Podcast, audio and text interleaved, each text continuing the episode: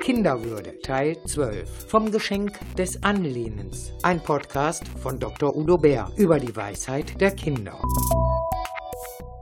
Ich spreche mit Dr. Udo Bär über das Geschenk des Anlehnens. Kinder müssen ja ungeheuer viel lernen, mit dem Kopf lernen, aber auch Verhalten lernen. Sind sie damit nicht auch leicht überfordert? Stehen Kinder eigentlich unter Lernstress? Das kann man nicht so allgemein sagen. Kinder sind ja auch neugierig. Kinder wollen lernen, lernen gerne auch, ja, wenn es nicht gerade lateinische Vokabeln sind oder bestimmte Sachen. Das ist das eine. Ja. Die müssen ja vom ersten Tag ihres Lebens sich lernen, in dieser Welt zurechtzufinden und äh, ja, die auch zu verstehen. Was wollen die komischen Erwachsenen? Was ist mit den anderen Kindern? Was will der Hund? Was will der? Wieso kommt aus diesem schwarzen Gerät plötzlich ein Ton raus und sowas alles? So, und das andere ist, ja, die sind oft überfordert. Aber das ist weniger das Lernen, sondern der Druck, der dabei ist. Der Leistungsdruck. Das ist meine, meine feste Überzeugung. Aber das heißt, Kinder brauchen auch sowas wie Phasen der Entspannung? Und vielleicht dann auch Situationen des sich irgendwo mal anlehnen können?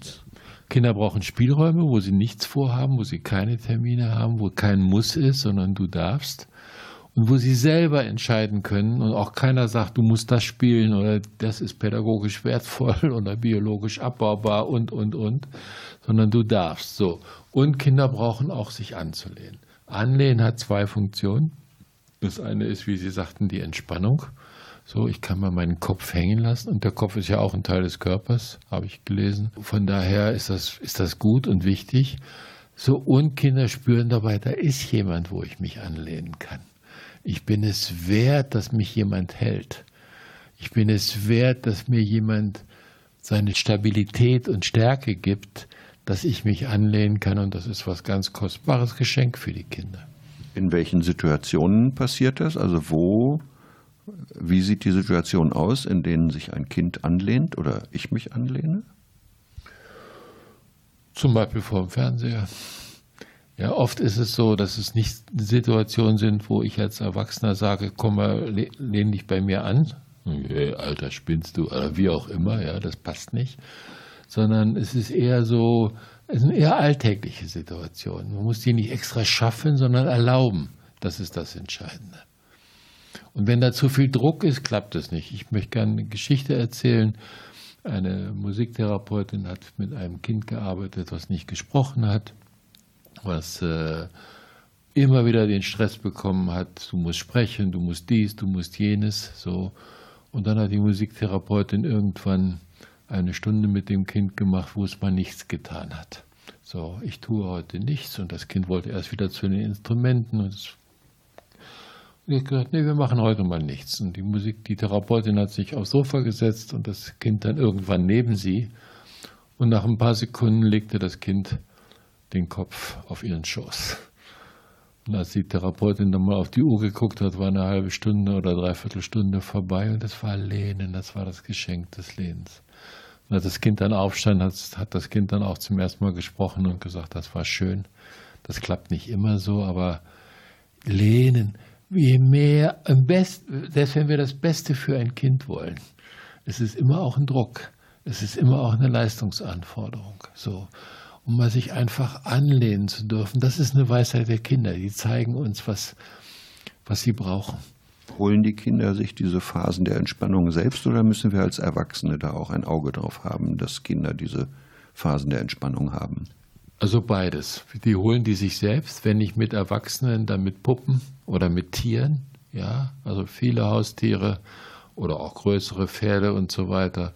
Hunde, Katzen, da lehnen sich Kinder an, aber halt auch mit Stofftieren und anderen ähm, Lebewesen, die so eine ähm, Kinderzimmer oder eine Wohnung bevölkern. So, was wir machen müssen, ist den Druck reduzieren. Ja, wir müssen nicht fordern, das wäre wieder eine Forderung, lehn dich jetzt mal, entspannen, ja, du musst jetzt entspannen, so, sonst, ne, so, das ist doch gut für dich, alles Quatsch. Wir müssen, wir müssen Gelegenheiten dazu zulassen.